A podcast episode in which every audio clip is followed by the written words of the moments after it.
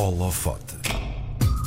A nossa convidada de hoje começou por ser arquiteta, mas foi a paixão por meter as mãos na massa, literalmente, que a levou à arte da cerâmica e do azulejo. Entre Londres e Lisboa, descobriu que trabalhar com padrões, dimensões e sombras, juntando a cerâmica à arquitetura, iria fazê-la feliz. No meio de toda esta arte, já ganhou prémios e está nomeada para mais um em 2020. No Holofote de hoje, damos luz a Maria Ana Vasco Costa. Olá. Olá, bom dia. Bem-vinda. Obrigada. Como estás?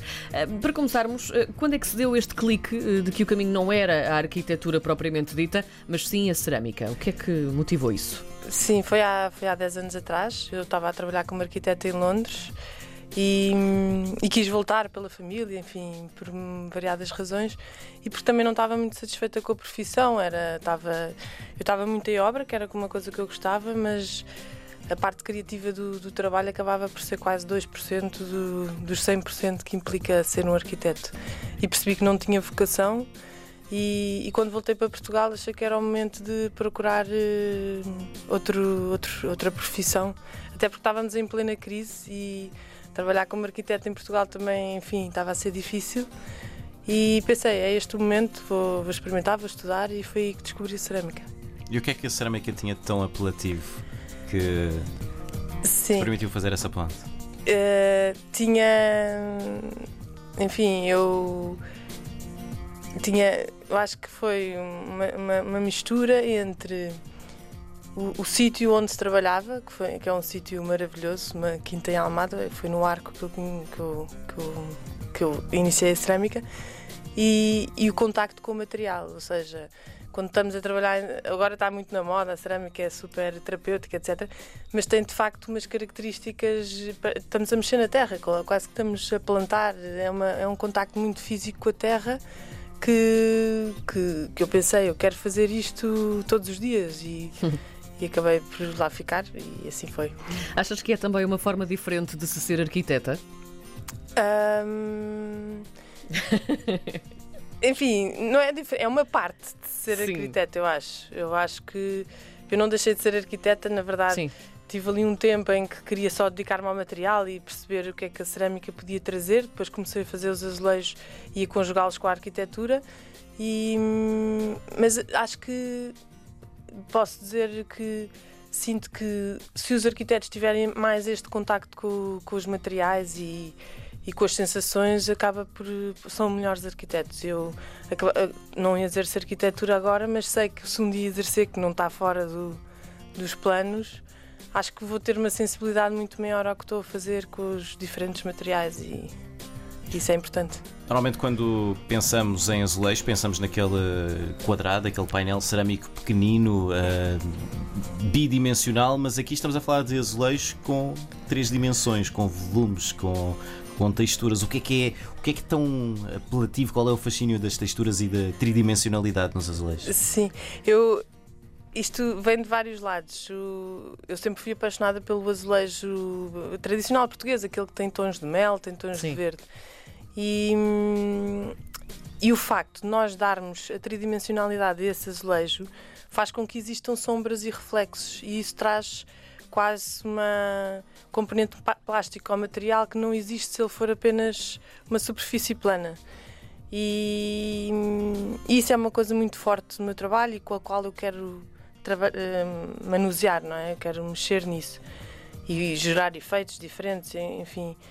E, e pronto, e depois também ao trabalhar em Londres via que estava muito a acontecer a nível tridimensional em arquitetura e, e nunca se usava azulejo. Eu pensava, mas o azulejo tem um potencial tão grande, tem esta capacidade de refletir a luz, de fazer deste efeito de vidro quase como uma pedra preciosa. Eu pensava, se isto for feito em azulejo, vai dar um efeito muito mais eh, impactante no, em quem vê.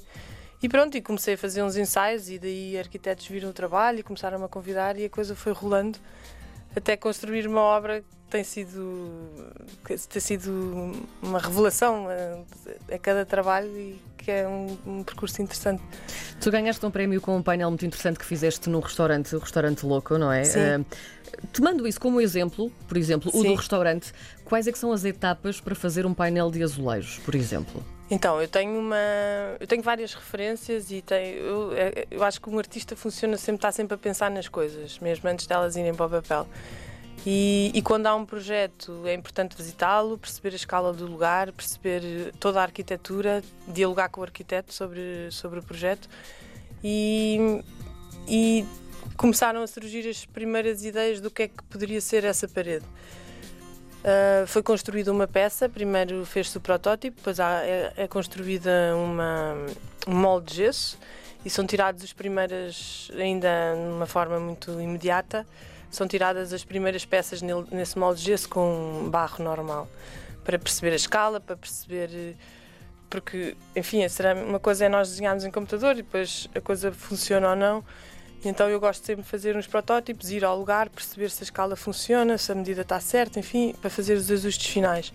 E depois, quando se avança para a produção, aí já se, já se tira da peça final, adaptada ou não à nova, à nova dimensão, às vezes funciona logo de raiz, tira-se um molde de prensa e são prensadas, hum, pode ser em ateliês, não precisa de ser uma grande fábrica, a, a quantidade de peças que, que vão para essa parede tudo em barro cru ainda, deixa-se secar, vai ao forno uma primeira vez que se chama uma queima de chacota, é, é o biscuit em francês, o famoso. E, e depois, na segunda, depois dela, das peças saírem do forno, aí já são consideradas peças cerâmicas, porque até lá eram só barro, e é dado uma camada de vidrado. No caso do louco, houve uma camada de engobe e depois vidrado, que é, são coisas mais específicas, e a peça vai ao forno outra vez a uns mil graus, foi o caso do louco, e depois quando sai, já sai tudo pronto. Há muitas imperfeições normalmente que acontecem porque os fornos são, são fornos a gás e eu uso materiais muito característicos da azulejaria, ai, da azulejaria tradicional portuguesa precisamente para gerar de, algumas imperfeições e isso normalmente é aceito no trabalho. Não, não, há, não há quase não há segunda escolha porque eu gosto, gosto de, da imperfeição e de, da variação de cor, de, enfim. Acho que é. Torna as peças únicas. Sim, torna o material muito mais. Um, não é só. muito mais. Um, real? Real, é Uh, foste nomeada para os Surface Design Awards 2020 eh, pelo teu projeto de um painel interior para uma galeria de arte que irá inaugurar em Lisboa no próximo ano. Sim. Há mais surpresas para o próximo ano guardadas? Sim, algumas. Hum, mas infelizmente ainda não posso falar. Não, porque são, não, porque são tão importantes que as marcas, as pessoas que me pedem os projetos, pedem alguma, algum sigilo mas tem, tem ver, não são no nosso país, são Sim. já a nível internacional. E, mas mas são, são coisas importantes que vão acontecer. Pronto, nós esperamos ouvir falar desses, uhum. desses projetos quando eles puderem ser divulgados. Uhum. Mariana Vasco Costa, muito obrigado por teres vindo Obrigada eu à RDP convite. Internacional muito ao, obrigada. ao Obrigada, Karina.